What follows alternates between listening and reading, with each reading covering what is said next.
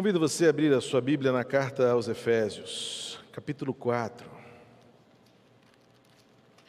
Nós vamos continuar a nossa jornada na carta aos Efésios, em que temos aprendido aquilo que é ser igreja.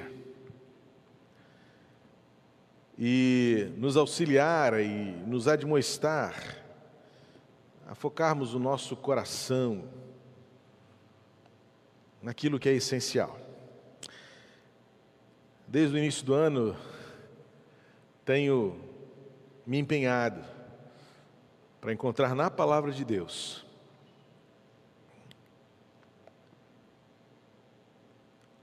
a razão de ser igreja.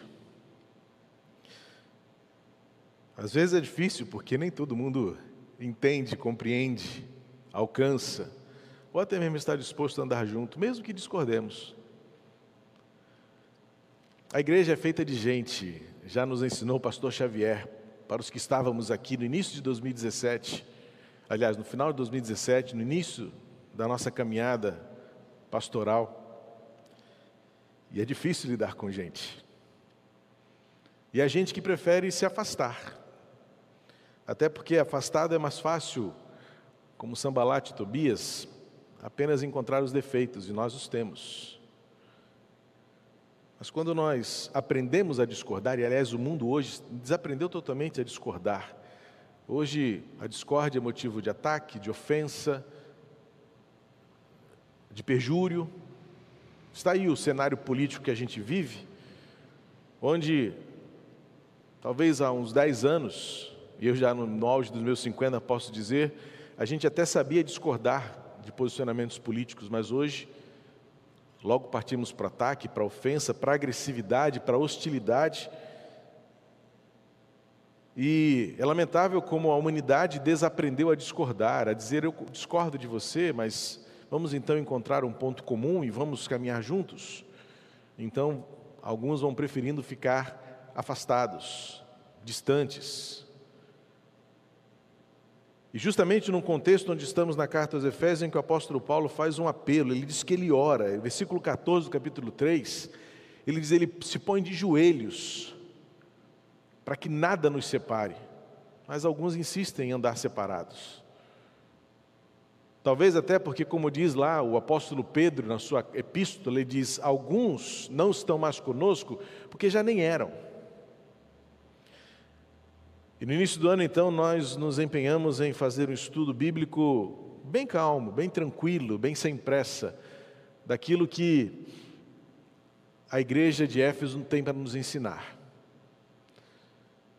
Mesmo em meio às suas falhas, mas buscando aquilo que é essencial. Aprendemos no livro de Atos como essa igreja surgiu. A igreja surgiu num contexto contrário, numa cidade é, difícil pela sua idolatria, pelo seu paganismo, também pelo seu ceticismo, porque paganismo e ceticismo e mundanismo andam juntos. E porque também é um tipo de idolatria, porque há pessoas que idolatram o seu conhecimento, há pessoas que dizem não ter nenhuma religião, ou até alguns que se dizem cristãos também idolatram a a sua intelectualidade, idolatram a sua personalidade, idolatram uh, o seu academicismo, idolatram tantas outras coisas, idolatram suas posses, idolatram seu, seus recursos, idolatram até suas próprias personalidades, fazem de si mesmos seus ídolos. Então, a igreja de Éfeso nasceu numa situação controvertida e controversa, mas ali o Espírito Santo moveu o coração daqueles primeiros cristãos que com coragem enfrentaram todo tipo de ameaça. O apóstolo Paulo foi avisado: Paulo, não apareça lá porque vão fazer mal a você. Ele disse: Não, eu vou sim. E o legado do apóstolo Paulo deixado para aqueles que entenderam o seu ministério foi tão profundo que um dos capítulos mais comoventes de Atos é o 20, quando ele se despede daqueles anciãos e diz o texto que eles choram a partida. E, e, o texto diz que Paulo estava chorando tanto porque ele achava que seria de fato a última vez que ele veria aqueles anciãos, e a recíproca é essa também, eles também. Acho que é a última vez que nós vamos ver Paulo. E foi o que aconteceu. A carta escrita aos Efésios, cerca de sete anos depois, já é uma das cartas tidas como as da prisão, em que Paulo escreveu em Roma, prisioneiro, não do imperador, mas de Cristo, como ele mesmo nos ensinou nos estudos anteriores. A minha oração é que esteja sendo tão proveitosa para você quanto tem sido para mim a leitura e a caminhada na história da igreja de Éfeso. Temos mais pela frente. Temos a primeira carta de Paulo a Timóteo, depois iremos para a primeira epístola de João e finalizaremos em Apocalipse. E na epístola, na, na, na, carta aos Efésios, chegando agora no capítulo 4, mais adiante, Paulo muda. Lembre-se que originalmente não, não havia capítulos e versículos, então as divisões do conteúdo nem sempre estão harmonizadas, estão adequados às divisões numéricas do texto bíblico que os editores colocaram séculos passados. Originalmente era um texto corrido, e parece então que agora Paulo mudou um pouco o seu foco, porque ele vinha até o capítulo 3, e esse iníciozinho do capítulo 4, falando sobre as qualidades de quem quer ser igreja, com quem quer ser igreja. Presta atenção, por misericórdia. Paulo está falando das qualidades de quem quer ser igreja com quem quer ser igreja. As qualidades aqui, Paulo fala da mansidão, Paulo fala da humildade, Paulo fala da longanimidade, Paulo fala de suportar aos outros em amor. Paulo fala da unidade. E como a unidade é um desafio tão grande, porque, como eu disse, nós fazemos parte de uma geração que desaprendeu a discordar, que desaprendeu a respeitar a expectativa e a perspectiva do outro. Muitos acabam vendo apenas alguns dos lados da cadeira, porque de fato nós vamos ver apenas aquilo que nos é permitido ver do lugar onde estamos. E agora Paulo vai mudar um pouco a sua ênfase em que ele deixa, ou seja, ele já falou o que tinha que dizer acerca das qualidades de quem quer ser igreja com quem quer ser igreja, ou seja, como se trava esse relacionamento edificante, construtivo, abençoador. Agora Paulo vai falar sobre as funções.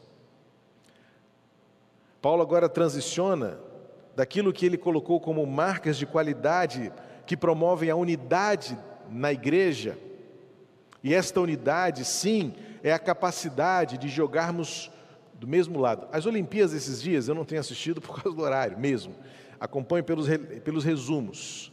Ontem consegui pela manhã assistir o jogo, porque estava com a manhã livre, então assisti a final do futebol masculino, mas eu posso dizer a você que 95% das competições eu não consegui acompanhar e via sempre os resultados na manhã seguinte do que estava acontecendo. É, o quadro de medalhas superior a todos que já tivemos na história, ah, o entusiasmo de, de, de, atletas anônimos que conquistaram suas primeiras conquistas, ou outros que se tornaram bicampeão, bicampeões, como Isaquias, ontem, emocionante a sua vitória, ah, determinada e determinante pelo, pelo seu esforço, pelo seu empenho também emocionante, a final do futebol masculino, aí as decepções que a gente acaba acompanhando para quem fica acordado de madrugada, o vôlei que não consegue, que é desclassificado, que perde o masculino, que o, o feminino já soube agora de manhã, ficou com a prata. Mas nesse tempo de Olimpíadas, o esporte sempre tem muito a nos ensinar. Porque até mesmo os esportes solo, as competições solo, como por exemplo a canoagem, em que Isaquias eh, ontem recebeu, ganhou a sua medalha de ouro, ele rema sozinho. Mas volte e meia as câmeras em relance mostravam a, a terra firme, né? Fora do rio. E havia ali uma equipe torcendo por ele. Havia ali pessoas que venceram com ele. E ontem, na premiação do futebol, eu comentei em casa. Falei assim: puxa, só os jogadores e alguns da equipe técnica, os reservas, ganham medalhas. Mas qual é o aparato pessoal que é envolvido para que alguém chegue ao pódio? Seja no esporte individual, numa competição individual, onde o, o atleta desempenha o seu esforço final, a sua competição sozinho, quanto aquele também que também percebia a beleza do sincronismo, da harmonia da canoagem em grupo, em que aqueles uh, remadores precisam sincronizar o remo, bater na mesma hora. Qualquer dissincronia, a canoa pode mudar de direção e pode até virar, porque o equilíbrio ali é fundamental. Ou seja, o esporte sempre terá muitas lições interessantes sobre a nossa vida prática, sobre a nossa vida, eh, sobre a nossa vida coletiva, sobre essa relação comunitária que deve nos nutrir. E é por isso que o apóstolo Paulo, sem aqui nesse caso, ele, em, outros, em outros textos ele faz referência ao esporte de suas épocas, porque havia os famosos, as famosas competições istmicas, não é, que eram como Olimpíadas da época, e também já na época do Novo Testamento já existiam as Olimpíadas, porque são antiquíssimas as competições olímpicas. Paulo fala sobre correr nos estádios, sobre coroa que não se corrompe, é, sobre a vitória, o correr e não se cansar. E aí vamos percebendo o quanto a nossa carreira com Cristo pode encontrar referenciais na beleza das competições olímpicas, em que, na verdade, é o equilíbrio, o empenho, o esforço, a garra, o encorajamento Paulo agora vai mudar o foco, nós vamos ler a partir do versículo 7 de Efésios 4. Paulo muda um pouquinho para o porquê Deus nos fez igreja. Paulo, Paulo muda a sua fala daquilo em que ele trata de qualificação, agora para função. Só para recapitular, há 15 dias, porque semana passada a gente fez uma pausa para aquele culto inesquecível em que realizamos batismos, tem mais vindo por aí. Os nossos juniores estão preparando os nossos filhos, uma turminha boa de juniores também está se preparando para mais algumas semanas, talvez umas oito semanas aí para frente, tenhamos batismos também dos nossos juniores. E, e, e a classe mal terminou com essa turma que se batizou e já tem gente agora entrando para um novo ciclo de aulas e preparo para o batismo. E aí, na semana passada, eu precisei fazer uma pausa na Carta aos Efésios para celebrarmos com esta emoção inesquecível o que foram os testemunhos. Isso é igreja. É a gente se alegrar com vidas que estão sendo alcançadas aqui, nas calçadas, na Fazenda Betesda. E aí, Paulo agora vai dizer o seguinte, Efésios 4, de 7 Vamos ler até o 13. E a graça foi concedida a cada um de nós segundo a medida do dom de Cristo. Por isso, diz: quando ele subiu às alturas, levou o cativo o cativeiro e concedeu dons aos homens. Ora, o que quer dizer ele subiu, senão que também havia descido até as regiões inferiores da terra? Aquele que desceu é também o mesmo que subiu acima de todos os céus para encher todas as coisas. E ele mesmo concedeu uns para apóstolos, outros para profetas, outros para evangelistas e outros para pastores e mestres, com vistas ao aperfeiçoamento dos santos para o desempenho do seu serviço para a edificação do corpo de Cristo, até que todos cheguemos à unidade da fé e do pleno conhecimento do Filho de Deus ao estado da pessoa madura, à medida da estatura da plenitude de Cristo. Queridos, esse é um daqueles textos que praticamente nem precisaríamos explicar, porque ele se explica. Na verdade, a Bíblia, ela se explica. A gente é, tem uma alegria enorme, uma paixão pela palavra de Deus, em explicá-la, em, em esmiuçar os termos. Mas o fato é que você pode entender a Bíblia mesmo por si só, fazendo-a em oração, por orientação do Espírito Santo, e evidentemente por conta algumas vezes da distância temporal, a distância linguística da própria língua original, precisamos de ferramentas. Mas a Bíblia é por si só muito, muito clara.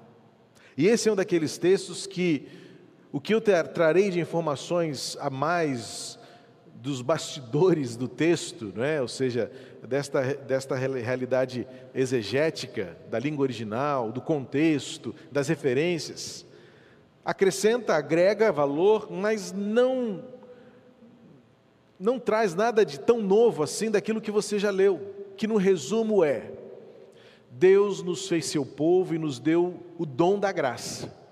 E este dom nos tornou responsáveis e capazes para multiplicar esta graça na vida de outros. E como isso acontece? Cada um com o seu papel, mas jogando sempre do mesmo lado da linha da competição. Apontando sempre para a mesma meta, correndo sempre na mesma direção, esforçando-se o máximo que é possível esforçar-se dando tudo de si próprio, suas energias, seus recursos, oferecendo o melhor. Sim, porque não faz sentido pensar em entrega. Eu disse, usei essa ilustração, né, essa referência quando falei das doações dos agasalhos. Muito obrigado se você vai trazer aquele agasalho que você ia jogar fora. Não, esse agasalho, se você ia jogar fora, é porque ele não serve mais. E se não serve mais para você, provavelmente não deveria servir para quem está na rua porque não mostra, não revela o seu melhor. A, Bíblia, a, a rua não precisa mais de entulhos, além daqueles que a desumanidade já os deixa lá, sejam entulhos materiais ou entulhos humanos, muitas vezes. Chega. Então, o dom da generosidade, o dom da entrega, o que um atleta faz para alcançar a sua medalha é de fato dar o seu melhor. Inclusive, a gente até ouve e lê algumas piadinhas porque alguns atletas vão ao microfone e depois dizem, ah, eu dei o meu melhor e não consegui. E aí a gente, de forma muito cínica e cética, fala assim, ah, deu melhor nada, se desse melhor você era o primeiro lugar. Eu quero saber quem de nós, réis mortais, alcançou algum índice olímpico para chegar a Tóquio. Então esse cara já venceu sim.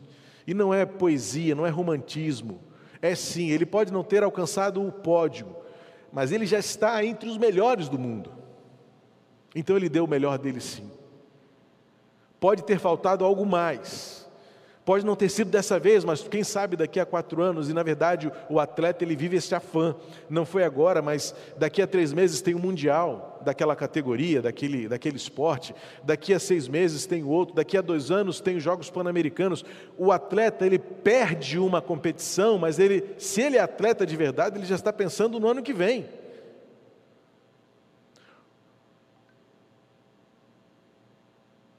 E muitas vezes nós perdemos esse nosso afã, essa nossa paixão, porque não é tão difícil pensar em desistir quando a gente não vê que essa realidade de ser igreja ainda não chegou. Então, quando você pensa em doar e entregar, em ser, você precisa pensar no seu melhor. E também se esforçar para tirar das pessoas o seu melhor. Mas muitas vezes a gente, a gente se provoca, a gente eh, tem, tem sido tão precioso estudar Neemias de novo, para poder compartilhar com você nas quartas de vida plena. E a cada lição de Neemias, do diário de Neemias, eu me sinto desafiado a ser eu mesmo melhor do que eu tenho sido. E como é impressionante Neemias não reagir às provocações dos seus adversários. E o texto diz: então eu orei e entreguei para Deus. Porque muitas vezes a reação vai apenas expressar o que de pior você pode ser, então, e aí eu deixarei de ser aquilo que Paulo está dizendo. Vocês foram chamados, versículo 2 do capítulo 4, com toda a humildade, mansidão, com longanimidade, fazendo tudo para preservar a unidade do espírito. E aí, Paulo vai agora no versículo 7 e diz: Sabe por que tudo isso? Porque foi concedido uma graça, um dom, que é um presente. O versículo 8, você precisa saber disso. O versículo 8, Paulo está se referindo ao capítulo, ao, ao Salmo 68. Talvez na sua Bíblia você até encontre um númerozinho aí, e aí lá no númerozinho, pequenininho, no final do versículo citado, entre aspas, e lá embaixo você deve ter na sua nota de rodapés uma referência ao Salmo 68. O Salmo 68 era um salmo chamado messiânico, em que o escritor narra um fato histórico que era o rei voltando do campo de batalha e ele sobe o Monte Sião para chegar né, a Jerusalém e ali consagrar-se vencedor da batalha. E o Salmo 68 descreve este rei que sobe o monte para consolidar a sua vitória, trazendo consigo os cativos. E ele então recebe tudo aquilo que ele trouxe da batalha, os despojos que ele reuniu e entrega aos seus súditos como os troféus. Aqui está. Nós conquistamos esse povo, olha, são escravos de vocês, os bens deles são agora os bens de vocês. Então, o Salmo 68 é uma referência à expectativa de que chegaria um rei e ele então tiraria tudo, recolheria os despojos, cobraria os impostos e diria assim: Eu venci. Mas agora, veja o versículo 9, como Paulo, Paulo não está contradizendo o Salmo 68, ele está completando a ideia à luz do Novo Testamento. Ele diz assim: Ora, o que quer dizer ele subiu, senão que também havia descido até as regiões inferiores da terra? Agora, Paulo está fazendo a conexão do Salmo 68 com o Novo Testamento. O Antigo Testamento revela um rei cuja expectativa era de que ele viria para tomar tudo o que era dele. E o Novo Testamento agora apresenta este mesmo rei que não toma para si, mas entrega para os outros, ele dá. Então ele trouxe do campo de batalha aqueles que eram cativos e os torna filhos os traz para sentarem-se à mesa com ele. Esse é o Rei do Novo Testamento, esse é o Rei Jesus. Então, Paulo está dizendo no versículo 8 e versículo 10: aquele que desceu, ou seja, ele veio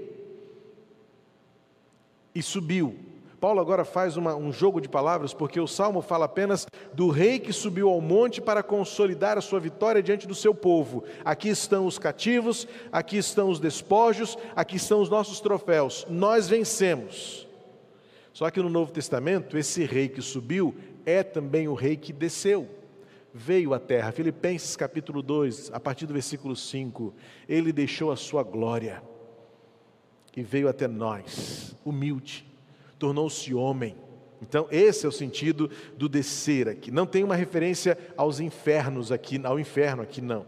Essas regiões inferiores da terra é amplamente aceito que é apenas uma referência à humilhação, ao descer a, a imundície de uma terra corrompida pelo pecado, aos lugares mais indignos, aos lugares mais entulhados da nossa geração, este rei vencedor desceu e ao descer, ele entregou, ele deu. Mas Paulo termina o seu pensamento porque ao subir, diz o versículo 10 finalzinho, ele encheu todas as coisas. Então Paulo está dizendo, olha, aquilo que era expectativa no Salmo 68, ou seja, no Antigo Testamento, a expectativa era de um rei vencedor.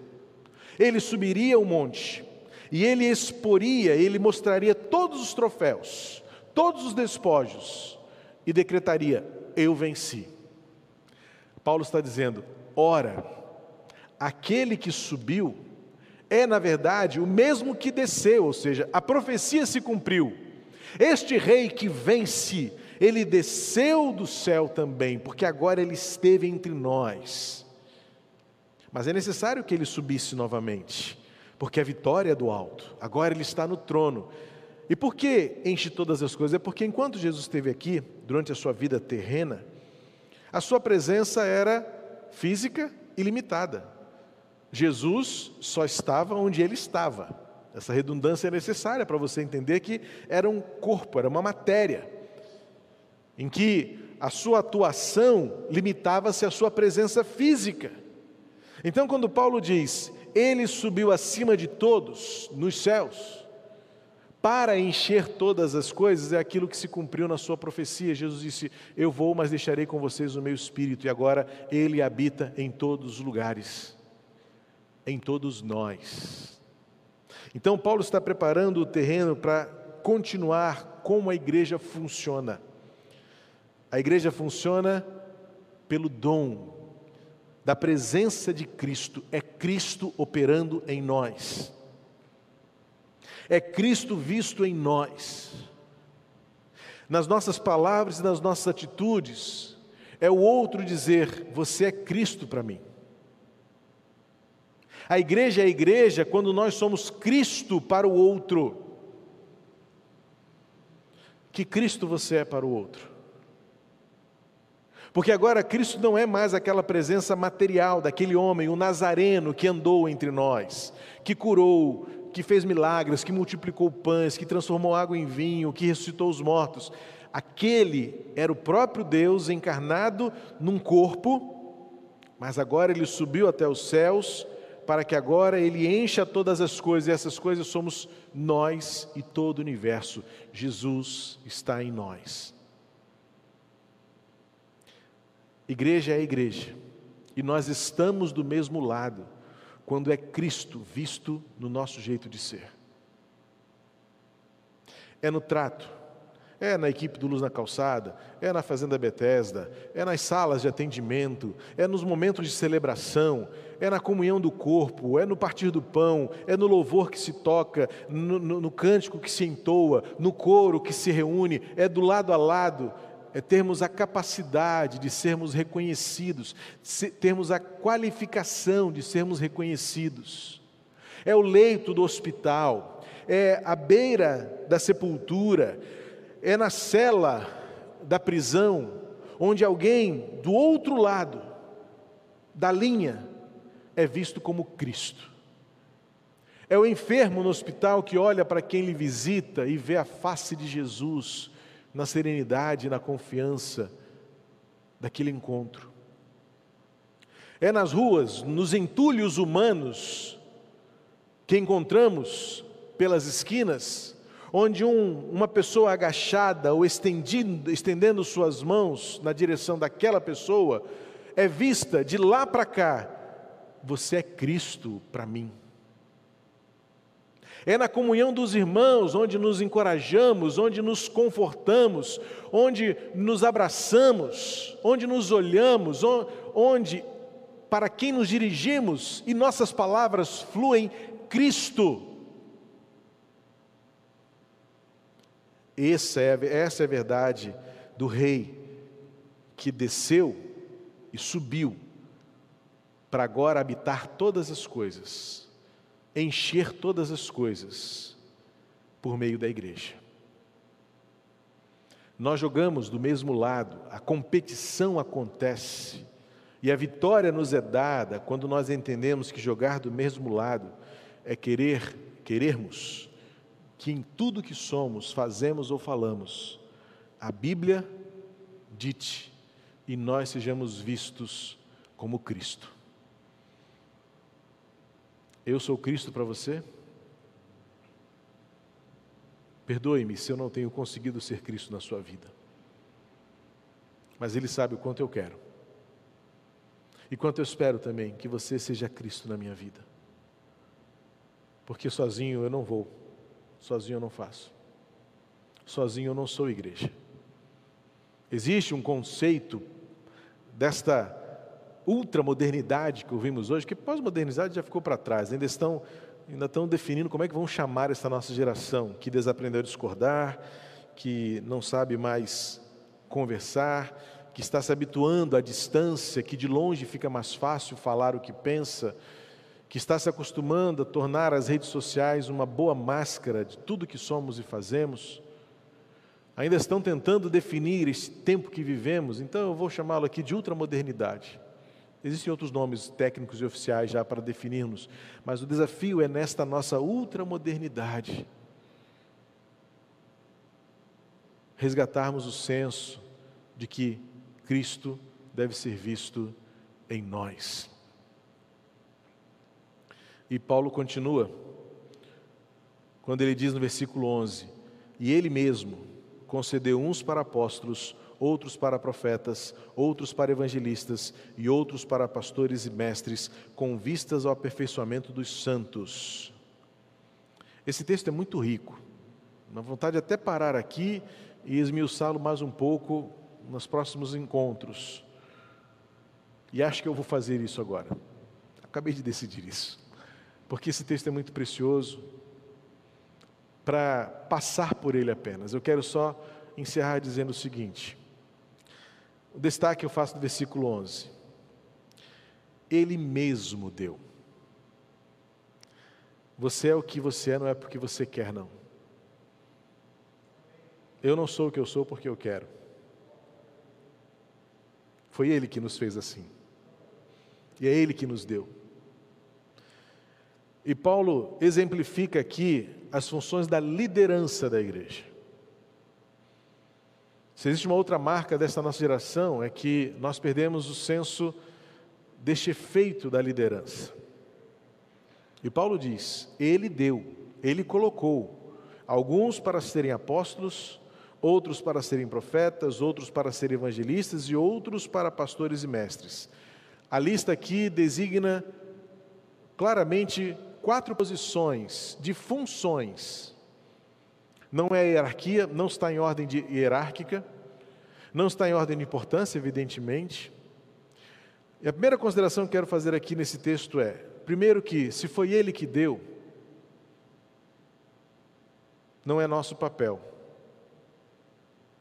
questionar. Não é nosso papel ter inveja de quem faz o que faz. Nelson, eu queria muito ter a sua coragem, mas eu não devo invejar você por toda quinta-feira ir lá na madrugada do jacarezinho, porque Deus deu você para ser essa pessoa. E eu não devo criticar o André, porque o André não sabe pregar, mas sabe cantar muito melhor do que eu.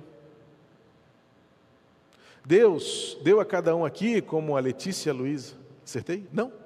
Letícia e Luísa. De máscara ainda por cima, vocês me atrapalham mais ainda, né? Lindas. Nossas jovens maior de idade, quase que a mãe não precisa mais vir agora, mas a mãe vem junto, né? Vem porque, né, Simone, fazer companhia. Vocês são câmeras aqui. Ah, mas eu estou só sentadinha aqui, não estou nem mexendo, eu só mexo se precisar. Agora estão sentadinhas, mas as pessoas estão sendo abençoadas, porque vocês estão aqui. Vanessa, vou apontar para cá, mas ela está lá em cima na galeria, mas ela está aqui do meu lado, junto com a Pamela. É nessa beleza da diversidade em que a gente entende que nós somos o que somos e fazemos o que fazemos, não é porque a gente quis.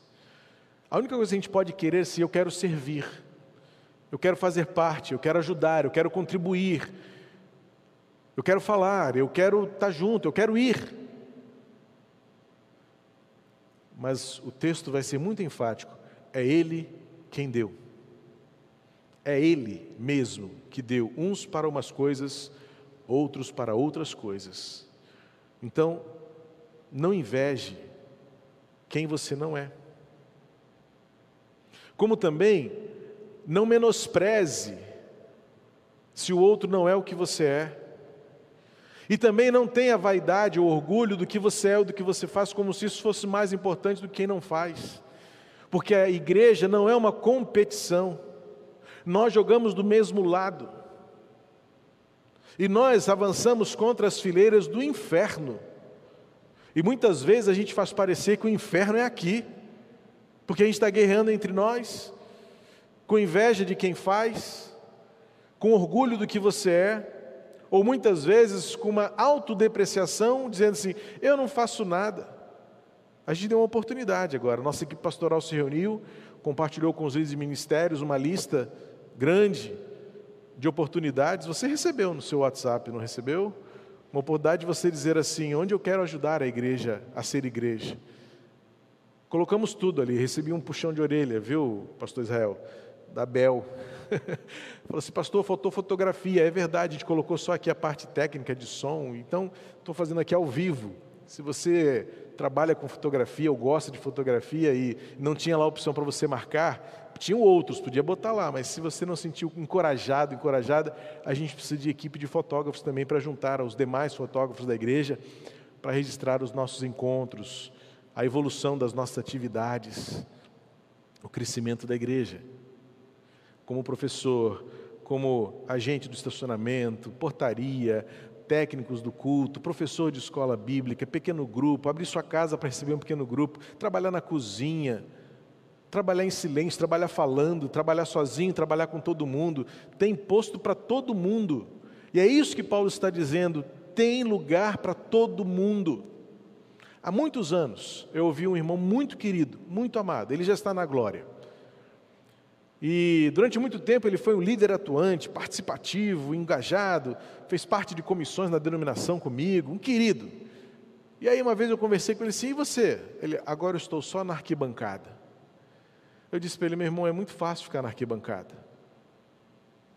Porque da arquibancada você celebra quando o time faz gol e você xinga o técnico quando dá errado. Aí é mole.